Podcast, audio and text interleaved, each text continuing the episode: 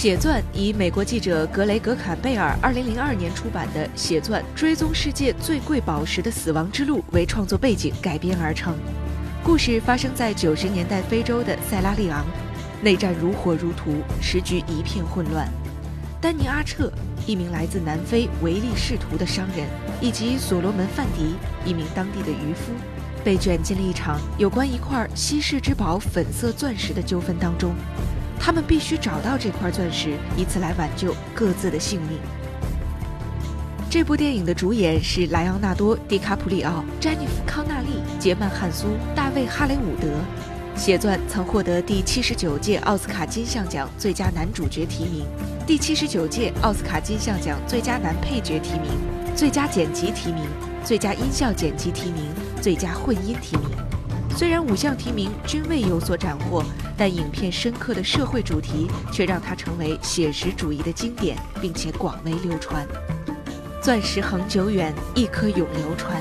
可是你永远也不会知道，那代表永恒的闪亮炫彩背后，曾沾染过多少罪恶的鲜血，隐藏着怎样令人发指的血腥。下面就请您看着那光彩熠熠的钻石，随我们一起回味经典。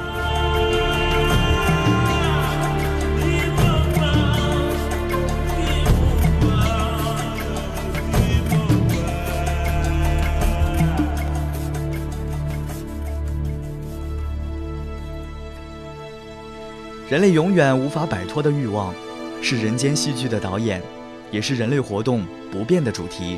非洲的土地为什么是红的？是战争的鲜血染红的。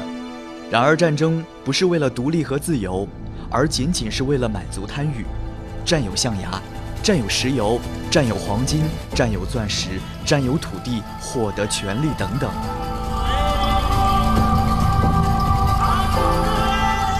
如果你知道。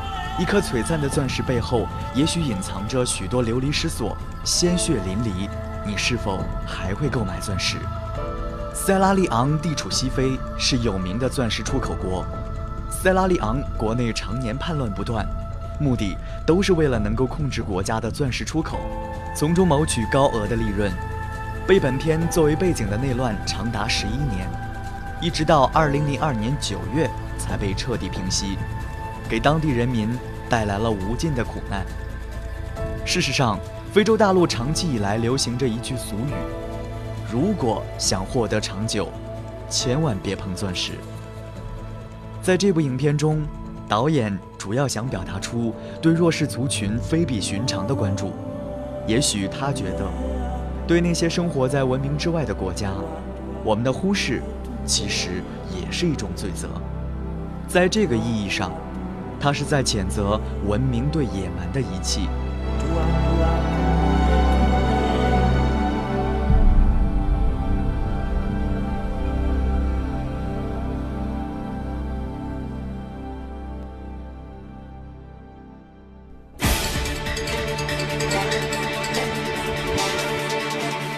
影片中，丹尼这个依靠非法钻石交易谋取暴利的军火商，他想夺取钻石。逃离这个他痛恨无比的非洲，而黑人所罗门为了拯救家人，同样也需要钻石。另外，美国女记者曼迪为了揭露钻石交易的黑幕，而千里迢迢来到塞拉利昂。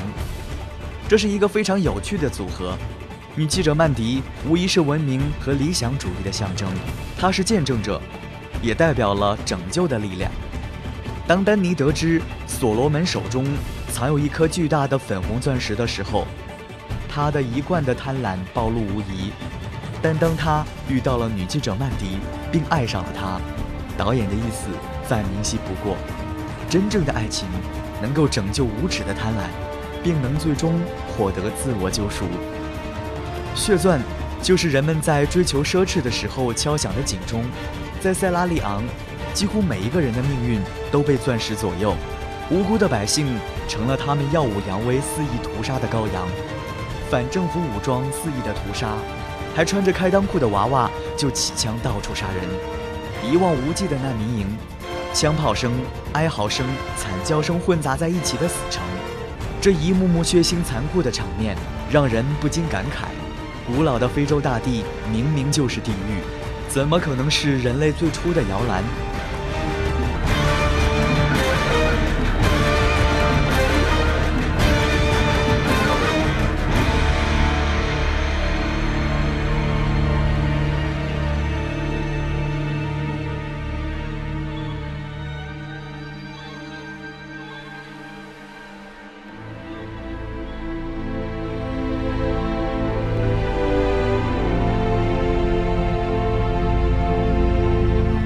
丹尼对女记者曼迪说：“每个女人都想要钻石，所以非洲才会这样。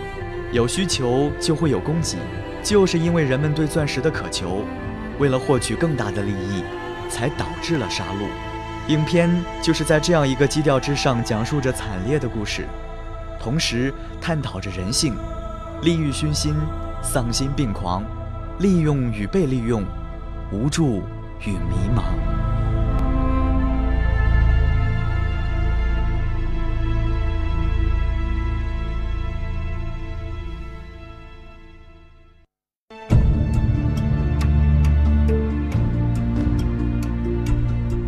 看过《战争之王》的人，难免会把两部片子拿来比较，他们实在是有太多的相似之处了。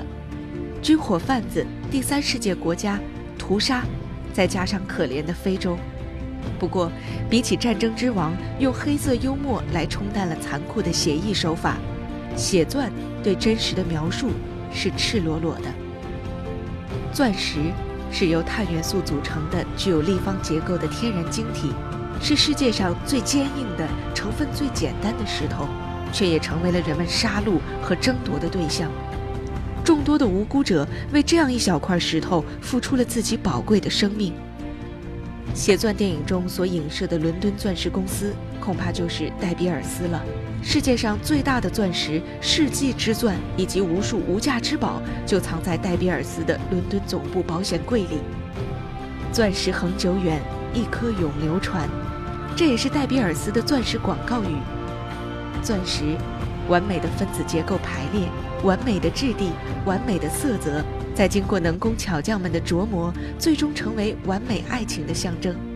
几乎每一个女人，当心爱的人在她无名指戴上钻戒的那一刻，都会露出天使一般的微笑。而在这幸福的时刻，谁又会在乎这钻石的来历呢？说到这里。恐怕也难怪，在电影上映的时候，那些钻石商纷纷指责电影的血腥，保证自己的钻石是通过正当的渠道收购得来的。可事实上，真的会是这样吗？在电影最后的字幕当中写道：“黑市钻石的流通只能依靠商人的自律来形成。